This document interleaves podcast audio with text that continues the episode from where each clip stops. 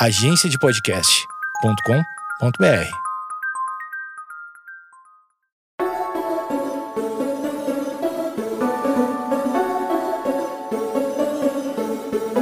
Você está ouvindo o Geekonomics Podcast, onde nossa racionalidade é questionada e a economia comportamental é explicada. Nossa verdadeira humanidade desvendada sem reservas e com a dose certa de ciência e reverência.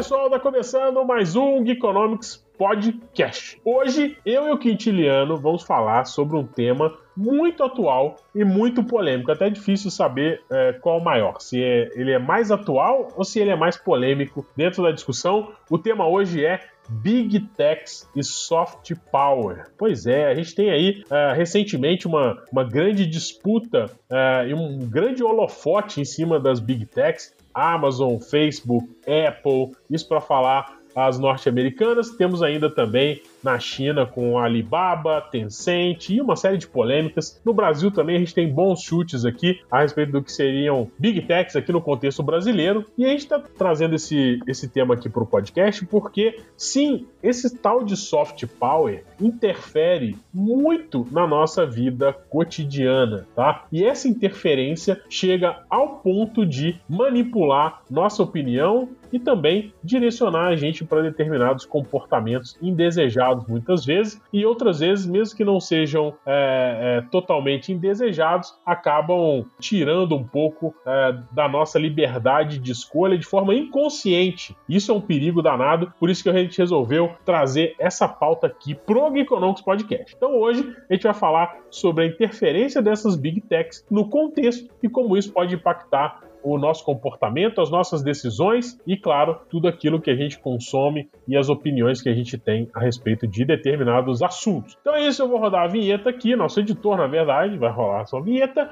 e a gente volta com Big Techs e Soft Power. Comigo hoje aqui, que eu estava até esquecendo de apresentar, porque já é tão de casa que a gente já acha que não precisa, mas comigo aqui hoje o senhor Quintiliano Campomori, direto das Belo Horizontes. Grande Matozinhos, uma boa tarde, uma boa noite, um bom dia para todos os nossos ouvintes. É mais um tema muito legal para a gente poder tratar, né? E mais do que nunca, é, o poder do, das big techs eles têm, ele tem uma importância tão, tão interessante, né, de afetar o comportamento das pessoas, que afetou até o comportamento do criador do podcast. Olha que maravilha! O criador do podcast é, foi, ao invés de um grande idealizador, Adam Curry, foi chamado para uma reunião com uma, uma pessoa, né, que a gente ninguém conhece, chama Steve Jobs é, né, ninguém conhece. Um anônimo, assim. um anônimo. É, um anônimo, uma pessoa completamente. Como diria o Silvio Santos, o famoso quem? O famoso, né? quem? o famoso quem? Steve Jobs. E que Steve Jobs viu o poder do podcast, a importância disso e como que isso poderia ser é melhor explorado pela Apple e até deu nome ao podcast. Então, né, nada mais é, justo que fazer uma homenagem aqui pro, pro Adam Curry, que foi o criador do podcast e que no Brasil a gente comemorou aí no dia 24 de outubro, desculpa, o dia do podcast no Brasil, que é o dia do primeiro podcast foi ao ar. Então, fazendo uma correlação com isso tudo, a gente chega no Adam Curry, que foi convidado para uma reuniãozinha simples com o Steve Jobs, que viu a importância do podcast e por isso nós estamos aqui. Humilde, né? Humilde. Muito bem. Muito bem. aí, parabéns pro Sr. Curry aí, pô. Muito obrigado por ter criado o podcast. E eu vou te falar que no tema de hoje, esse soft power aí, eu coloco bem entre aspas, hein, Quintiliano? Oh. Oh.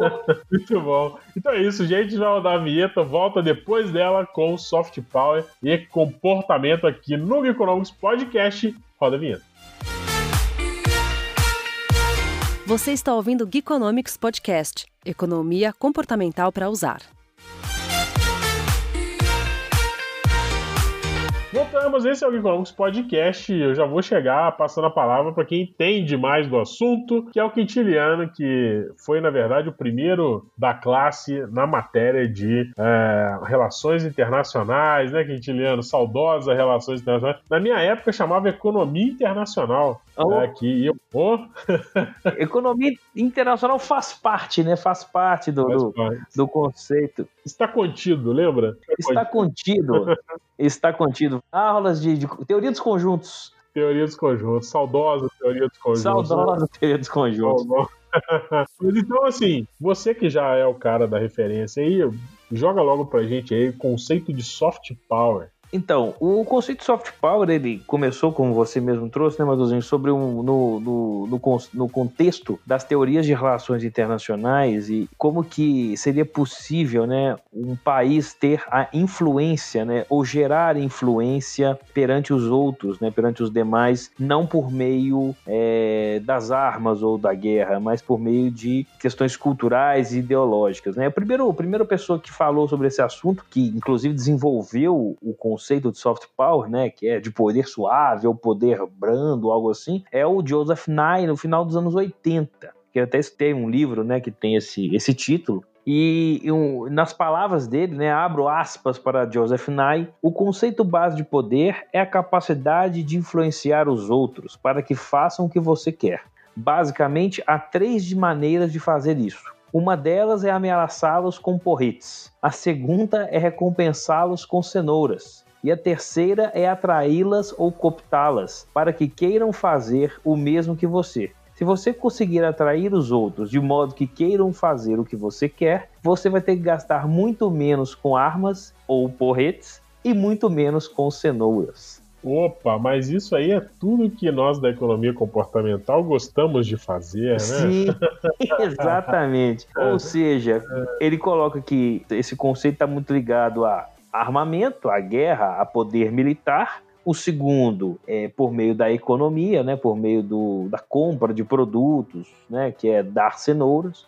E o terceiro, que é esse ponto que a gente tem, que um, tem um ditado muito importante, que espero que nossos ouvintes nunca esqueçam, que quando é de graça, o produto é você. Opa! Então, é... Eu acho que é nessa linha que é, a gente entende soft power, né? Porque é, não é algo muito concreto, às vezes, é, essa interferência, né? Que leva você é, para os caminhos que é, são interessantes aí para os donos do poder, para citar o Raimundo Faoro, né? Uhum. hoje nós estamos dando carteirada aqui de. Hoje, de hoje, tá, hoje tá. Economia política aqui tá foda hoje. É, Rafael Jordão estaria orgulhoso de nós aqui. Eu também acho gente está carteirando, carteirando. aqui. Carteirando. Então, eu acho que soft power é nesse sentido, de ser algo que, é, vamos dizer assim, é, não é tão incisivo, né? É algo que permeia ali, que você vai é, lidando com aquilo meio que naturalmente, né? sem perceber muito, que está muito de encontro com o que as big techs vêm fazendo, que é, é uma das grandes vantagens que elas têm, que é de ter criado sistemas aos quais nós somos extremamente dependentes. Quase escravos. Quase escravos, né? E é, elas acabaram utilizando isso para formar grandes, imensos, infinitos bancos de dados a respeito de nosso comportamento, nossos gostos, preferências, desgostos, né? Oh. É, causas defendidas e acabam que estão usando isso aí em benefício deles próprios e é, algumas vezes é, em nosso malefício, né? Eu percebo que tem hora que, eu não sei se você tem essa impressão, tem hora que parece que a gente está sendo muito manipulado, né? Não, não no, no sentido de uh, que as pessoas estão realmente interferindo no que a gente decide, mas de uma forma ou de outra fica até meio complicado saber quando é a gente que está decidindo alguma coisa ou quando é nós que estamos sendo levados a decidir naquela linha, né? Quando você, por exemplo, entra no túnel da rede social e tem pessoas que pensam como você apenas ou quando você procura, é, vai procurando assuntos só que reforcem suas crenças já pré-estabelecidas, né? Então eu percebo que muitas vezes a gente tem que dar uma parada, né? Tem que dar uma pisada no, é, no freio para entender realmente o que, está rolando, né? Ah, isso aí tem tá muito ligado também a, por exemplo, hoje, é, a, sei lá, antes do surgimento do, do da ferramenta de busca do Google, né? É, a gente tinha um monte de. Os dinossauros da internet vão lembrar do Alta Vista. Eita! Vão lembrar do KD, vão lembrar do, de vários outros mecanismos que a gente usava para fazer algum tipo de pesquisa, né? É. E hoje alguém tem alguma dúvida em qual vai ser usado? Não, nenhuma. E isso é uma outra questão de economia política, né? Que é, são mercados extremamente concentrados. Né? A gente não pode falar de monopólio, mas é um mercado oligopolizado. Que ou seja, trazendo para o dia, né? Para notícias do dia de, dessa semana, né? Da semana passada, aqui do final de outubro de 2020, o governo americano, né? Está entrando com um processo antitruste contra o Google né, pela questão do mecanismo de busca, né, porque é, todo mundo passa a ser induzido produzido de uma forma ou de outra a utilizar aquele mecanismo, né? É, é já teve já teve depoimento do Zuckerberg também na, no Senado explicando a questão da, da, da interferência possível interferência do Facebook nas, nas eleições. É, agora em julho desse ano teve uma nova audiência da Comissão de Justiça dos Estados Unidos, também da Comissão Antitruste, né? Que está é, mirando, né? Não só o Google, mas acho que o Google é, vamos dizer assim é o primeiro, né? É o primeiro tá da linha, né? É o primeiro uma série, né? É, mas tem Apple também no meio, tem Amazon também, Facebook, porque é o que aconteceu com a Microsoft num passado não tão recente assim. Com a IBM que... antes um pouco, né? com a IBM antes um pouco a respeito dos ambientes proprietários, né? Então, é, hoje é, os ambientes estão ficando muito fechados, né? Então, por exemplo, o Google é o buscador, mas ele não é só o buscador. Ele, ele é, o YouTube, ele é o, né? ele é o YouTube, que tem, eu não sei como tá hoje, mas é, tinha um dado antigamente que falava que o YouTube tinha volume de busca muito maior do que o Google. O volume de busca no YouTube era muito maior. Eu não sei como tá hoje, eu, eu não fiz esse dever de casa. É, talvez não esteja, porque hoje, quando você pesquisa algo, se tem vídeo relacionado, aparece também, né? Também. É, e você, aí você tem a dispositivo de smartphone, que também é do Google, né? Você tem, enfim, uma série de serviços aí. É, e-mail, nuvem. Analytics. É, Analytics. É, então, enfim. É, o próprio mecanismo de busca, que é o grande, né? O grande maior de todos, né? É, e é soft power porque não precisa ter nenhuma coação para que você use o sistema. Você quer usar. Uhum. Você deseja utilizar. É, é, vamos dizer assim, é uma livre escolha sua utilizar, né? Mas é, é há uma dependência. Você tem o mérito, é. né? Tem o mérito de ser o melhor, né? Do caso de pesquisas, por exemplo. É, exatamente. Até que em outros serviços há concorrência, né? Em nuvem há concorrência. Sim.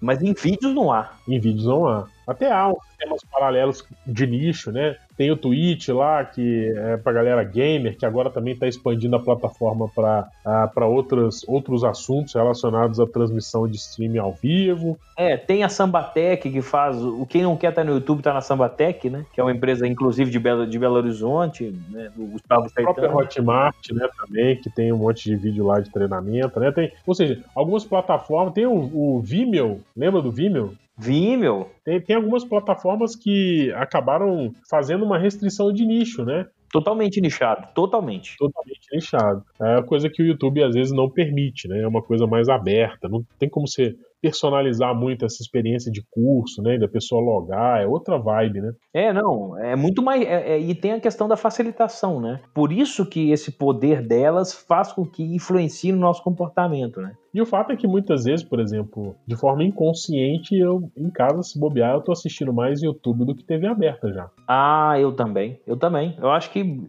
quem tem aí uma internet de qualidade em casa, né? A questão do streaming, a do questão de ser, ser fácil, como esse podcast que está indo ao ar, é, que a pessoa pode escutar, que inclusive a grande chance. Inclusive, por favor, deixe nos comentários. Você, você escuta podcast lavando louça? É, é, o que as pessoas dizem que mais fazem, né? É, então, o, a possibilidade do on demand no momento que, que quiser é o que gera esse grande movimento de facilitação e de não é bem forçar, mas a facilitar a facilidade é tão grande que não há como como questionar, né? É, aí você tocou num ponto que na economia comportamental a gente já tem muito bem estabelecido, que é se você quiser que a pessoa é, adote determinado comportamento, você tem que fazer com que seja simples, né? Sim. E hoje o YouTube é uma plataforma extremamente simples. É, o Thaler, com, com, todo, com grande parte dos experimentos dele, é bem nesse caminho, né?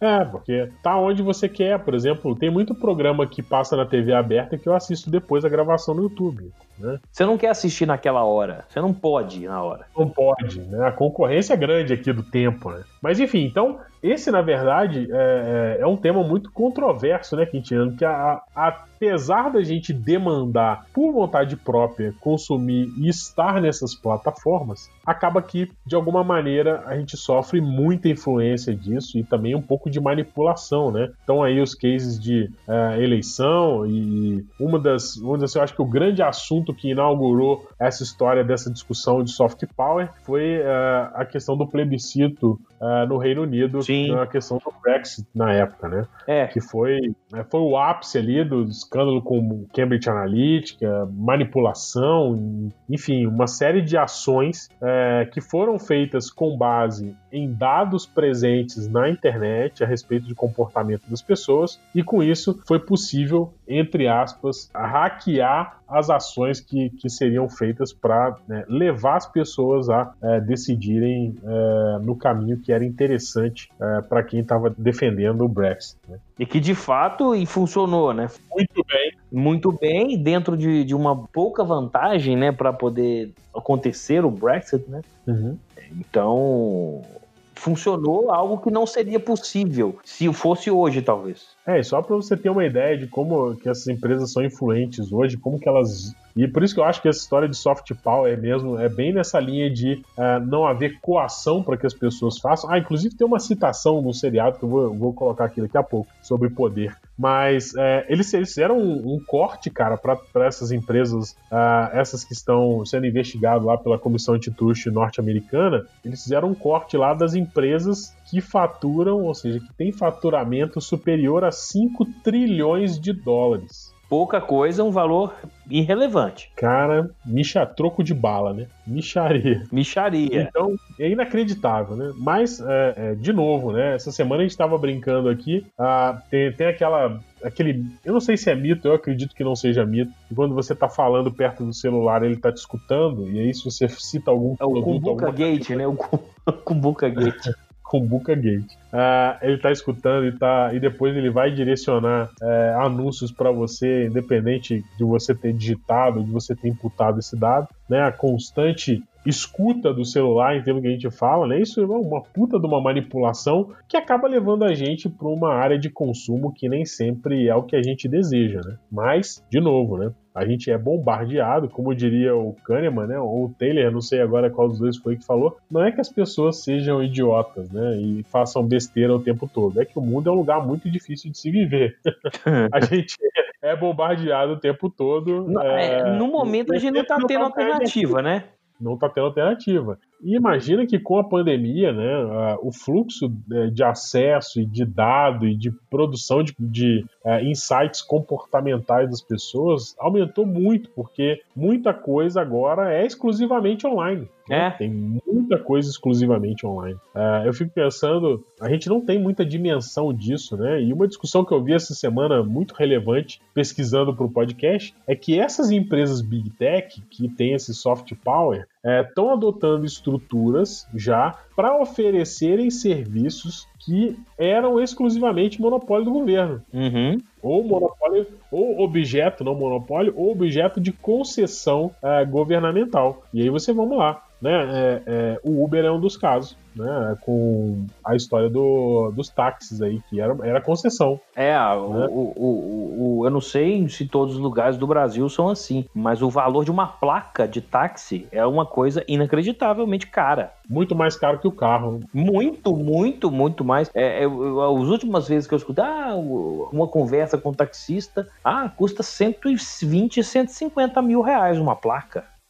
Eu acho que aqui na minha região era em torno de uns 80 aí, mas mesmo assim é muito caro, né? É, a, a, eu já vi. Quando eu peguei uma vez um táxi a trabalho, estava trabalhando, fui trabalhar em São Paulo, a placa que tinha direito ao aeroporto de Guarulhos é 250 mil, 300 Nossa. mil, algo assim. É, é, o dobro do que eu vi escutava em Belo Horizonte. Então, assim. Muito alto. É, é altíssimo. Agora, você vê que a, as coisas uh, não têm limite, né? O Facebook anunciou ano atrás, um ano e meio, dois, não sei, é, que criaria sua própria moeda, né? Não, não, Pra- não rolou muito bem, né? Ainda, né? Ainda, né? Ainda. Ah, nós temos aí uma série de. Não vou nem chamar de Big Tech, de Small Techs, mas a gente tem uma série de moedas digitais que são criadas à revelia do Estado. Né? Ou seja, o monopólio de meio de pagamento, né? de moeda de pagamento De também emissão, de casa da moeda, né? Aquela coisa toda, né? tá sendo perdido e eu acho que isso é um buraco negro danado, cara, porque ah, você não sabe mais como é que você vai se comportar, cara. E aí, vale a pena comprar o Bitcoin, ter Bitcoin? É, é, tem vale lastro. Tem, não tem lastro? Não tem lastro, né? E depende muito da vida da pessoa. O, a- a- o tweet da Amazon, né, que é uma plataforma de game, ele tem um negócio que chama subs, né? As pessoas ganham subs e monetizam com esses subs. Ou seja, se você é assinante Prime, você tem lá, não sei, um sub. é, eu não, não estudei muito bem isso, mas você tem alguma quantidade de subs, ou você pode comprar subs e esses subs são convertidos, é, os reais, né, são convertidos em subs para você enviar subs para os streams que você está assistindo. E com base no recebimento desses subs, o cara que está fazendo isso está ganhando importância e está ganhando um troco também do, dessas plataformas, né. Então nota que é, é uma relação muito esquisita que a gente está vivendo, porque é, o Estado está acabando sendo forçado a se posicionar, porque ele está perdendo, inclusive, importância, né? não só em poder. É, se a gente for pensar que todos esses programas de cashback privados são moedas digitais, Imagina. pensa bem. Tem, tem, assim, tem alguns que são até de dinheiro, né? Tem uns que, que você pega o cashback e pode gastar, eh, pode mandar para sua conta e você faz o que você quiser. Alguns você só pode gastar na própria loja ou no grupo das lojas ali, né? Sim. É, se a gente for pensar que todos esses programas de cashback privados são moedas digitais, a gente vai ter uma enorme- uma- um volume de moedas digitais inacreditável. Agora, para o comportamento, isso é muito perigoso, né? Porque o ambiente está ficando cada vez menos navegável. Né? Nas palavras do Sunstein, é, que, que a gente deseja e o que é, é, é, vamos dizer assim, esperado do ambiente, do contexto que a gente está inserido, é que ele seja facilmente navegável, que a gente consiga entender a regra do jogo, que a gente consiga é, entender como as coisas funcionam para assim conseguir tomar melhores decisões. Essa história aí de moedas para cá, moeda para lá, isso tudo vai dificultando muito a, navegabilidade das pessoas e acaba é, fazendo com que muitas tomem decisões extremamente equivocadas porque desconhecem a complexidade que o mercado tá. Eu, na época que o Bitcoin deu o primeiro boom aí, ficou famosinho e tal, caiu na mídia, a galera começou a. Que teve umas pessoas que venderam imóvel para investir em Bitcoin, né? Cara, você lembra isso? A gente, a gente falou isso aqui no, é, no podcast de dinheiro. Acho que se você tá ouvindo a gente, você pode ir lá. É, a gente falou sobre isso. E pessoas que tinham, sei lá, que colocaram 100, 150 mil reais em Bitcoin. E aí, uma hora precisou sacar e viu que não era bem assim, né? É, a, a possibilidade de saque era muito mais reduzida, né? Não tinha o que fazer, mãe. É, eu, eu confesso que eu ganhei meu, meu primeiro rendimento em Bitcoin na semana passada com essa estouro aí de 70 mil. né? Olha aí, hein? Realizei, olha só, realizei. Ah, mas, vamos lá. Eu também tenho uma quantia ínfima, tá? É só pra estar ali, pra estar olhando, pra entender, né? Aquela curiosidade. É, Do analista, dizer assim, né? Do analista. É, do analista, curiosidade profissional, né? Coloquei lá, fiz uma graninha agora ali, deu um rendimento, realizei. Já deixei uma ordem colocada lá para recomprar com esses rendimentos, para ver qual é. É, mas assim, eu fico pensando que é, o quão distante isso está das pessoas comuns, e no entanto, um conhecido aqui há pouco tempo, ele faz venda ambulante, né? É, ou seja, ele tem uma van, essa van tem os produtos dele e ele vende esses produtos é, pela cidade. E ele é, um dia conversando num café, tal, tava eu mais umas pessoas, ah, eu quero, eu, eu, eu em Bitcoin, se você quiser comprar Bitcoin, eu vendo em Bitcoin, não sabia, cara, não sabia de nada, não sabia nem onde ele ia guardar o Bitcoin. Ele é vendedor ambulante e vende Bitcoin. É, aí ele, na conversa, a gente tava discutindo sobre Bitcoin, o cara falou, não, pô, se você quiser comprar em Bitcoin, eu te vendo Bitcoin. Quanto tá a cotação aí? Só se me passar aqui, fazer o pagamento, me explicar aqui que eu vendo pra você. Eu olhei e falei assim, rapaz, a chance desse cidadão não saber, não ter a menor ideia do que está acontecendo é enorme. E mesmo assim ele estava tranquilão, ou seja, é, ele ouviu tanto, ele foi tão bombardeado com essa história de Bitcoin, possivelmente pela mídia, pelos cases de sucesso, né, das pessoas que estão ganhando dinheiro, aquela história toda, que ele já acha que é uma modalidade de investimento natural. Ah, ah Bitcoin eu aceito, recebo aqui, pago ali. Não tem esse problema, não. Para os dinossauros, né?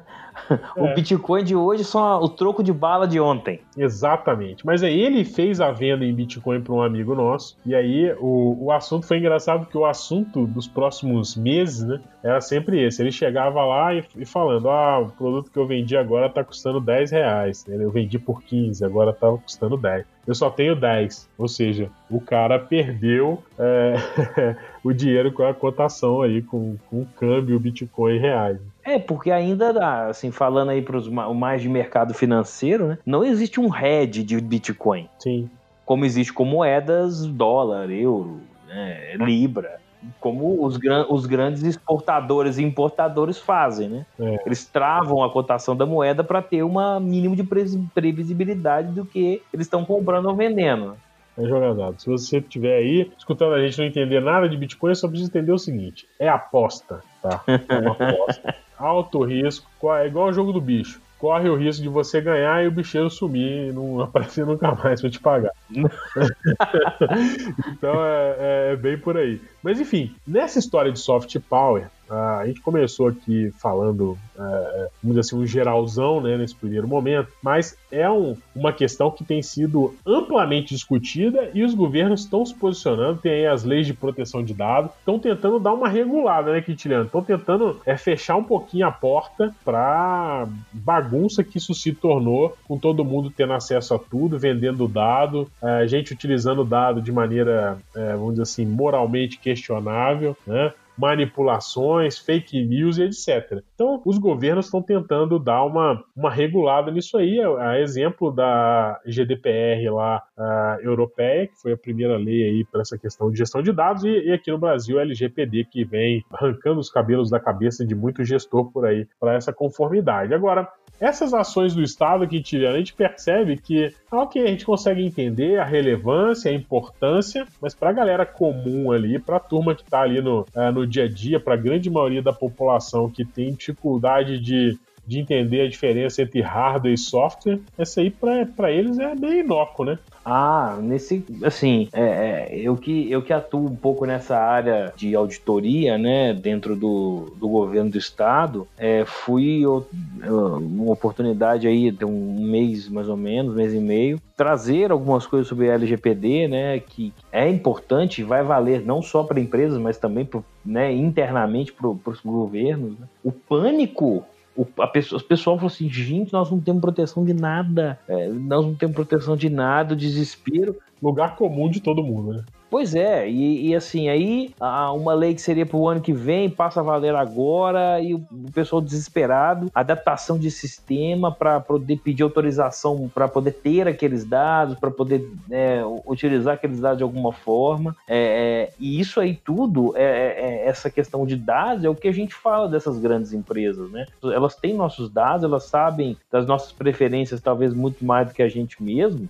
E isso faz com que haja uma, uma preocupação do que eu falei no início do podcast, né? Que em pouquíssimas vezes a gente paga por alguma coisa. Quando a gente não está pagando, a gente está dando nossos dados, né? Isso vale não só para para a questão dos do nossos dados serem é, é, de alguma forma entre aspas comercializados, né? mas também e muito é, para que a gente seja direcionado para nossas preferências, de consumo, né? Vídeos cookies que nos perseguem na internet a partir do momento Opa. que a gente pesquisa qualquer coisa, né? É, então, é esse tipo de indução para compra e assim a gente vê agora, né? A gente vê, a gente tá, está vendo, né? Que, que apesar de lojas, por exemplo, fechadas, o, o volume de vendas do, do, dos e-commerces foram muito altos. E aí a gente entra em até uma big tech é, argentina, que tem muito impacto no Brasil, que é o mercado livre, né? Então, a gente pode falar de todas as grandes, as grandes varejistas brasileiras, né? Magazine Luiza, né? Magazine Luiza, o grupo Via Varejo, né? Com Casas Bahia e Ponto Frio, é, a, a, Nubank, é, Nubank, todas, todas essas, essas empresas, elas têm nossos dados e sabem nossas preferências em grande parte, né? Então, qualquer pesquisa que a gente faz, elas conseguem ter algum tipo de captação desses dados e, e isso aí vai gerando naturalmente até uma, uma sociedade de consumo consumo que o comportamento passa a ser, passa a ser muito mais mudado.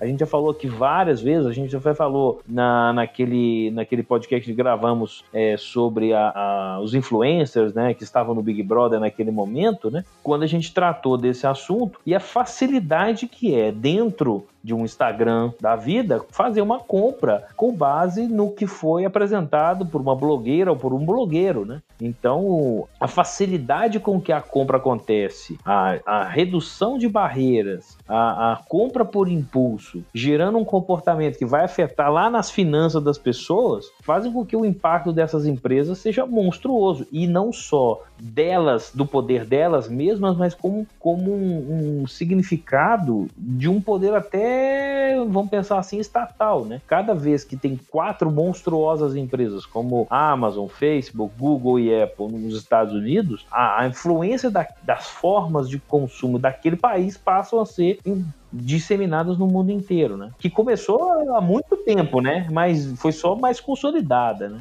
É, e a, manipulação é muito imperceptível, né? Você tá ali, você não. Conscientemente, a gente não. É difícil perceber que você tá, tá sendo manipulado, né? Mas, por exemplo, eu posso estar tá entrando agora numa rede social e, e, o feed só mostrar coisas que é do interesse de alguém que, que tá pagando um anúncio, que quer vender ou que quer é, direcionar minha opinião é, ou meu conhecimento para determinado lado. E muitas vezes, é, a grande maioria das vezes, a gente não consegue perceber perceber isso, até porque o consumo de rede social é muito efêmero, né? É um consumo muito sistema 1, né? Você vê, lê e passa para frente, vai passando adiante, mas isso aí vai acumulando também, né? acredito eu, né? É, quando é, tem uns cases interessantes. Eu estava lendo um artigo essa semana que falava isso, que o capitalismo industrial ele tinha a intenção de mudar o ambiente, né? manipular o ambiente. Ou seja, ele, a indústria manipulou a forma como a gente se relacionava com o ambiente. Tá? Então, uh, por exemplo, ele uh, colocou ferramentas de praticidade para gente no dia a dia, micro-ondas, carro. Ele sofisticou o consumo nesse ponto, né? Uh, de utilidades né, para mudar o ambiente para que a gente conseguisse, uh, para que a gente tivesse demanda por esses produtos industrializados que estavam sendo colocados no mercado. Uh, o que o pessoal tem chamado de capitalismo da, da vigilância, né, ele está, na verdade, manipulando não o ambiente, mas o comportamento. Porque ele atua no nível de informação e conhecimento, né, Quintiliano? Ele não atua no. Não é hardware, né? É. É muito mais software. É, não, não fazem assim, naquele papo de, de que a, a, as pessoas valorizam as experiências e não mais o ter e sim o, o, ser e sim o que pode ser proporcionado, né? Ou seja, é melhor ter. Para que ter um carro e saber dirigir se você pode pedir um Uber, né? Exato. E tá muito ligado a isso, né? Olha a concorrência de uma montadora. A, a montadora concorre agora com um aplicativo abre aspas, olha a frase que, num desses artigos, que eu vou deixar a referência aqui no post, olha a frase que o cara. Que o cara a carteirada hoje tá forte, hein? Carteirada, tá forte. O cara falou que, uh, vamos lá, né? Eu já falei um pouco dessa história de capitalismo, uh, do capitalismo industrial e do capitalismo de vigilância, que ele chama, né? Uh, que é esse capitalismo que o soft power faz de vigiar tudo que a gente tá fazendo, né? E ele fala a respeito desse capitalismo de vigilância, uh, o pesquisador fala o seguinte: que os seus praticantes, ou seja, os praticantes desse capitalismo de vigilância, que coletam os nossos dados de comportamento online o tempo inteiro, né? Então, esses praticantes do capitalismo de vigilância convertem experiências humanas em dados, criam bonecos voodoos digitais, ou seja, dossiês que representam cada indivíduo e então usam essas representações virtuais para modelar e vender produtos de previsão de comportamento. Então, é, o soft power está muito aí. Né? O que os caras estão vendendo é isso. É, ele falou aqui de voodoo digital, é a nossa antiga persona, né? O pessoal é, do marketing digital é bonito, hein? Bonito voodoo. É, gostei também. Gostei, bonito. É, então, é, esses voodoos ou essas personas representam cada indivíduo e eles acabam, acabam modelando isso para entregar previsão de comportamento. E aí, imagina, se você vende um produto, presta um serviço, você consegue é, enxergar com antecipação é, qual que é uma possível tendência de comportamento das pessoas, ou seja, se você consegue prever em determinado grau como que as pessoas vão se comportar. Isso tem um poder danado, porque você consegue se antecipar e tá lá na, naquilo que o marketing chamava muitas vezes de é, momento zero da verdade, né? Que ficou famoso esse livro que o Google editou, né? É, ZMOT, né? Zero Moment of Truth. é, é, o cara chegar nesse momento zero da verdade ali, na hora que, né, que a venda possivelmente vai ser uh, decidida, né, é, e já saber exatamente o que ele tem que falar, qual a linguagem que ele tem que adotar, qual a referência de influência uh, usando o produto que ele tem que mostrar ali como prova social, como interferência para fazer o cara comprar sem questionar, ou seja, comprar no piloto automático. E esse é o sonho de todo é, é, empresário que vende alguma coisa e do pessoal do marketing, né? Que é fazer as pessoas simplesmente consumirem no piloto automático sem raciocinar, sem pensar muito sobre aquilo. Não que isso seja uma crítica, tá? Porque não dá para a gente terceirizar a escolha para essas empresas. O que elas podem fazer é tentar nos direcionar, mas nos é facultado, a, vamos dizer assim, a opção de não comprar. Mas aí, de novo, para falar aqui que o mundo é, não é que a gente é idiota, que o mundo é muito difícil. Então, muitas vezes a gente falha na hora dessa escolha, né? E esse é o grande problema. Os caras têm um poder em cima daquilo que uh, a gente quer, em cima do nosso desejo, né? Que acaba, e, e da emoção que a gente tem muitas vezes, acaba que a gente é, fracassa na grande maioria das vezes. É, o maior exemplo desse, desse piloto automático são aqueles clubes de assinaturas, de algum produto, né? Ou talvez aquelas, aquelas ah, é, experimente um mês grátis, mas coloque seu cartão de crédito aqui, né? É o freemium, né? Que chama isso? Freemium. Freemium. É um primeiro mês grátis, depois totalmente premium. É o plano mais caro que é. tem. E você tem que depois voltar lá e marcar o opt-out, né? Pra sair. Ah, é. Você, você, tem que anotar. Se você não voltar lá e cancelar, né? Eu já contei aqui da minha assinatura do New York Times a um dólar, né? Por, por mês, né? A promoção, três meses por um dólar, beleza, cadastrei o cartão, feliz da vida, clique do mouse, assinei, final do, do terceiro mês, coloquei na agenda, foi para cancelar a assinatura temporária do Times. Que que eu consegui? tá até hoje, né? Tá até hoje. Hoje não, mas assim, já, eu demorei uns dois meses para cancelar pagando o valor integral. Em dólar, né? Hoje seria proporcionalmente em dólar daria uns 2 milhões de reais, mais ou menos, né? Não, que isso, não. Porra, era 12 dólares e 99. Então, isso dá quase 300 mil reais. É, mas é aquela história. Não é, é, Eu não era leitor assíduo do, do Times. Eu gostava de ler, mas não tinha compromisso com aquela leitura, né? Mas um dólar, né? Um dólar a gente vai. Tem lá o, o Paul Friedman lá, que tinha muito artigo bacana, tem uma série de. de o, o jeito que o Times. Isso dá até um, um tema para o podcast, cara. O, o jeito que o Times publica notícia, cara, o storytelling do New York Times é impressionante. É, a notícia te prende. Você assim, vai lendo aquilo ali, cara. É, são notícias grandes, é o um padrão diferente do que a gente vê de imprensa no Brasil é, com esses. Aqui é um negócio mais visual, né? O extra, é, é a trollada da capa, né? Enfim, é, não que seja uma crítica, não, é só porque é diferente. Mas enfim, é... bom, então essa é a questão do Big Tech, né? A gente falou é... Big Techs, Soft Power, que eu coloco entre aspas, é, eu acho que, de novo, falando, o soft para mim é só por não haver coação, mas acaba que é, quando você está falando de mercados oligopolizados, né, Quintiliano, é difícil você falar que tem liberdade de escolha, né? Se você tem dois ou três só é, fornecedores para escolher, né? É, a variedade, por exemplo, para algumas coisas a gente não, praticamente não tem escolha. A gente tem praticamente dois sistemas operacionais de celulares, né? Só dois. Só dois. Os geeks aí vão falar, ah, não, tem, não sei. Não, vamos lá. Vamos ah, ser práticos. Que domina 95% do mercado são dois. Dois. É, marcas de celulares até temos um volume razoável, mas temos aí grandes players que dominam o mercado, né? É, que são basicamente duas chinesas, é, uma coreana e, é, e uma americana, né? É, isso aí. Muito pouco. Não, e tem um caso interessante, quando a gente está falando aí de, é, de monopólio, olha como essa história do monopólio é tenso. É, você, o pessoal deve tá, ter acompanhado, pelo menos quem joga videogame deve ter acompanhado videogame, olha, denunciando a idade, né? Quem joga videogame hoje, Quintiliano? Quem joga videogame hoje? Quem joga? É, é, exatamente. Mas vocês entenderam a alusão, né? Ah, mas teve um caso interessante da uma briga aí da Apple com a Fortnite, né? Com a Epic Games, né, que é a fabricante do Fortnite, que é um dos jogos mais jogados é, do mundo, um dos, né, tá, acho que top 3 dos mais jogados do mundo inteiro. É, o que acontece? A Apple é, ela tem o que a gente chama de monopizônio quintiliano. Você lembra dessa aula? Monopizônio, claro, maravilhoso isso. Eu já falei isso aqui no podcast, não vou repetir, você que chegou agora, né, que não, não assistiu para trás. É, quando a gente fala em monopólio, a gente fala em é, exclusividade né, ou restrição para venda de algo. Né? Ou seja, eu tenho monopólio de venda de petróleo na cidade, ou todos os postos são meus. É, é um monopólio. Que foi o, o primeiro processo antitrust né? da Standard Oil lá nos Estados Unidos, do famoso Rockefeller. Muito bem lembrado. Não faltei essa aula, não faltei. Isso aí. Eu, eu, eu, eu dei uma saidinha nessa aula, não lembrava desse dado, não.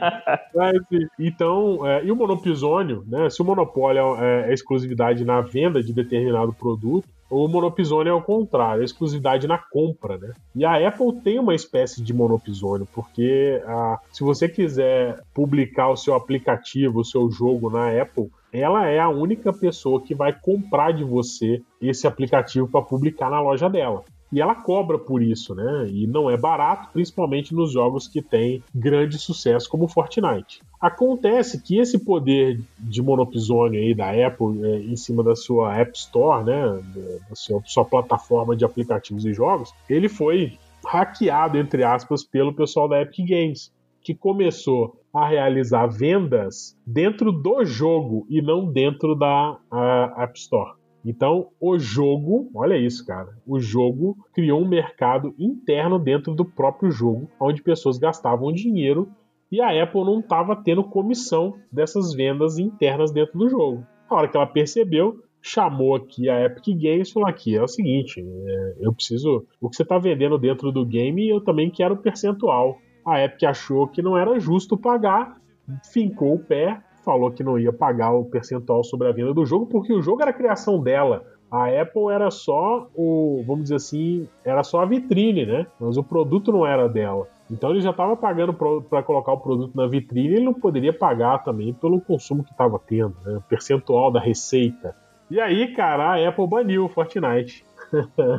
Para os jogadores que já tinham baixado, ok. É, até onde eu, eu, li, ainda está mantido. Mas para quem não baixou, não consegue baixar mais. O, o, sistema da Apple ele é um sistema fechado, fechado. Só entra pelo. Só entra pela, pela Apple Store. Então é isso aí. Já era, você falar uh, no iPhone. Quem tem iPhone não joga Fortnite, a não ser que já tenha instalado. E é interessante ver essa briga porque, uh, olha isso, né? É um ambiente 100% uh, privado sob controle da Apple. E não tem. Não importa o que o cara fala. Eu, eu falo isso porque muitas vezes a gente a está pensando em livre iniciativa, em liberdade no mercado, né? A grande verdade é que liberdade está longe de passar pelos mercados que a gente tem hoje, né? Que a gente, principalmente quando eles estão muito é, concentrados e oligopolizados. Mas o interessante dessa briga da Apple com, com a Fortnite, aí vai fofoquinha, né? Quem assistiu os últimos, é, os últimos Apple Events, que a Apple faz lançamento de produto, no último agora do iPhone 12, eles é, mandaram recado para Fortnite Uh, inseriram na, na apresentação, quando eles foram falar do desempenho dos novos iPhones para rodar jogos, eles uh, colocaram a assinatura do League of Legends, que é o maior jogo, o jogo mais jogado do mundo, né? Ou seja, a Apple contra-atacou né, o Fortnite, colocando em evidência o League of Legends e dizendo para eles, ó, oh, você não quer? Tudo bem, tem quem quer.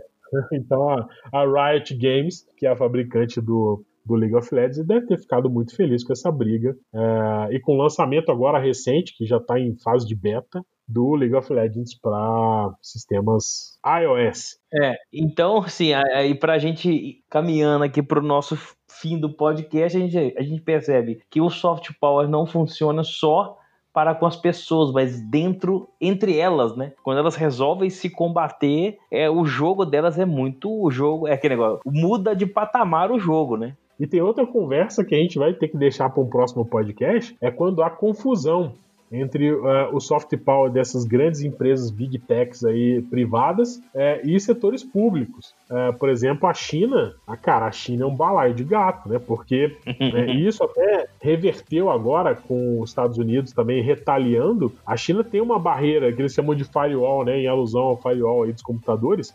O mercado de big tech chinês tem um firewall gigantesco realizado pelo governo que baniu muitos aplicativos de empresas, principalmente norte-americanas, de, de serem comercializados e utilizados no mercado chinês, né? Então, lá na China, lá com Alibaba, Tencent, Huawei, Baidu, a história é outra. Não tem o WhatsApp, né? Tem o IM, não sei, não lembro mais. Não tem o Google na busca, tem o, uh, o Baidu, né? Uh, não tem Amazon, né? Tem Alibaba, né? Então, olha só como é só. Ah, o, o WhatsApp é o WeChat. É, o WeChat, isso aí. Muito bem lembrado. Então, cara, olha como é que confuso isso, né? E o Trump agora tem ameaçado uh, retaliar. Uh, o TikTok tá aí na, na crista da onda, sendo detonado no mercado americano, né? Uh, sendo tentando. ia ser banido, né? Olha, e aí, cara, é outro podcast que ia ser banido o TikTok. Trump falou que ia banir nos Estados Unidos. Aí entrou um movimento de algumas empresas querendo comprar o TikTok, né? Para nacionalizar ele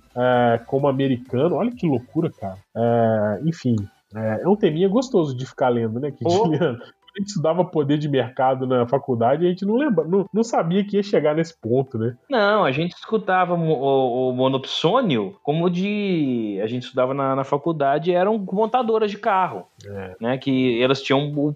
Elas, elas compravam todas as peças. Isso aí. É, das, das, das autopeças em volta, né? Como tem na região, São, na região do ABC, Paulista, né? Em Betim, Minas Gerais. Montadoras que é, exigiam como a peça tinha que ser feita para elas comprarem, né? senão elas não compravam. Ah, é muito louco isso. Monopuzone na época também que eu estudei, sinceridade, era jabuticaba, cara. Era uma coisa muito difícil de ver. É, tem pou, pouquíssimos casos, pouquíssimos casos. Pouquíssimos casos. É, a, a, a, essas empresas de leite também são meio que monopsônios, né? Sim. Os produtores pequenos só conseguem vender para ela, para poder ter, ter como vender, montadora de carro. Cooperativa, né? Cooperativas em geral, né? É, exatamente. E agora a gente tem essas caras aí que estão é, nos, rein, nos reensinando a economia, né? Exatamente, cara. Muito bom. Muito bom esse papo. A gente está chegando no nosso limite de tempo aqui, infelizmente, mas ó, a gente vai ter que fazer mais um papo desde economia política e comportamento quintiliano, porque tá cada vez mais presente, né, cara? É... E assim, uma eu, eu fiquei de dar duas coisas aqui que eu gostaria de falar. A saudosa Maria da Conceição Tavares, doida, ela falava um negócio interessante que o capitalismo ele dominava uh, e, e, ele criava referência no mundo não só pelo poder econômico, né, mas uh, também pelo, e talvez principalmente pelo uh, poder de conseguir replicar a crença, né? replicar, a, a vamos dizer assim, é, os credos de uma, de uma nação, ou de uma, nesse caso que a gente está falando de Big Tech, de uma, de uma empresa. Né? Então a gente percebe muito isso, que a, importância global que essas empresas têm é porque elas conseguiram uh, compartilhar valores, ou seja, elas transferiram valores para as pessoas, independente de sua nacionalidade, credo, cor da pele, enfim, independente de qualquer variável, né? Eles, idade, eles conseguiram é, replicar isso e se tornarem essenciais. Né? Olha como é louco isso. E é justamente por isso que a gente está discutindo isso hoje. Como elas são essenciais, como que a gente faz para lidar com elas sem que elas acabem assumindo uma função que deveria ser exclusivamente nossa, que é a de tomarmos nossas próprias decisões. Né? Então é isso, a gente vai ficando aqui com mais Geekonomics Podcast, mas antes, como sempre, a gente faz as considerações finais. Hoje ser bem rápido aqui. Quintiliano, suas considerações finais. Grande Matosinhos, mais uma vez, né? Muito bacana a gente poder bater um papo sobre esses assuntos que estão tão quentes no momento, né? E de algo que a gente às vezes nem percebe que está tão tão dentro, tão incutido dentro da nossa do que a gente está vivendo, né? É, essas empresas fazem parte do nosso dia a dia. É, a gente vai pensar em pesquisar algo, a gente sabe onde que a gente vai. A gente quer ver um vídeo, a gente sabe onde a gente vai. A gente olha para os nossos celulares, nós temos duas opções só.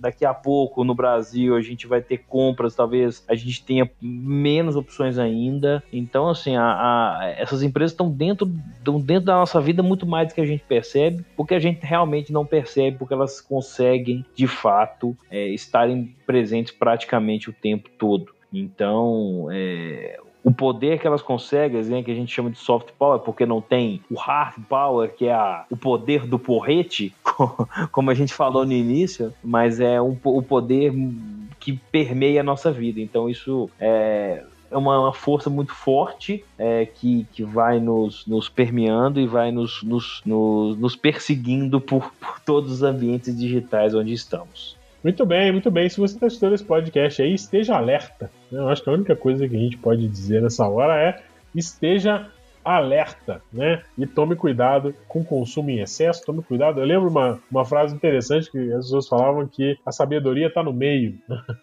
Ou seja, é um recado a respeito de equilíbrio. Tenha equilíbrio no consumo de todas essas mídias e todas essas plataformas aí e tome cuidado porque isso realmente pode estar tá hackeando você sem que você perceba. Eu fiquei devendo uma frase, a frase é do seriado Ozark, que eu tô aqui na minha peregrinação terminando a terceira temporada temporada. Recomendo, apesar do Netflix não estar tá patrocinando a gente aqui, vou recomendar o Ozark. Outra Big Tech. Outra Big Tech. E um, um dos personagens né, na série falou um negócio interessante. A gente tá falando sobre poder aqui, né?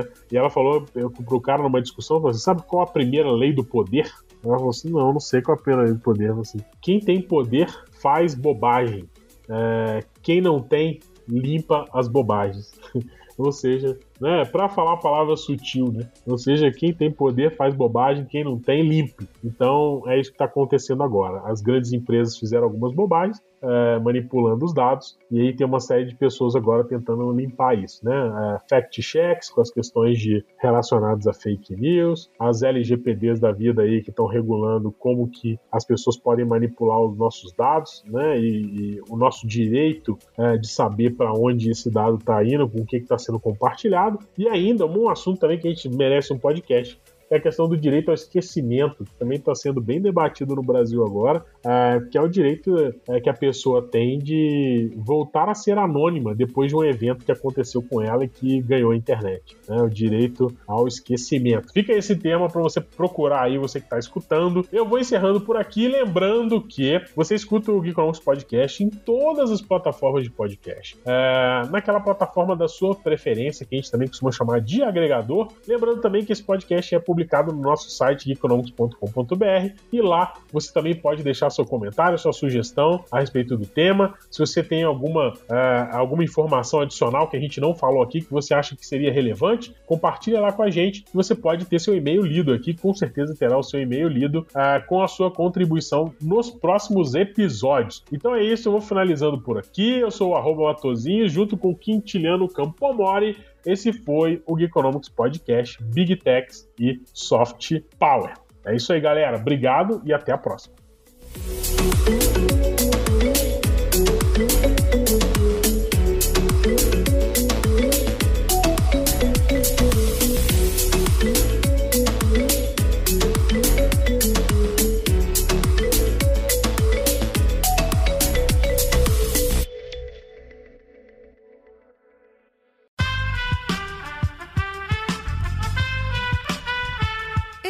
Podcast foi editado por Aerolitos Edição Inteligente.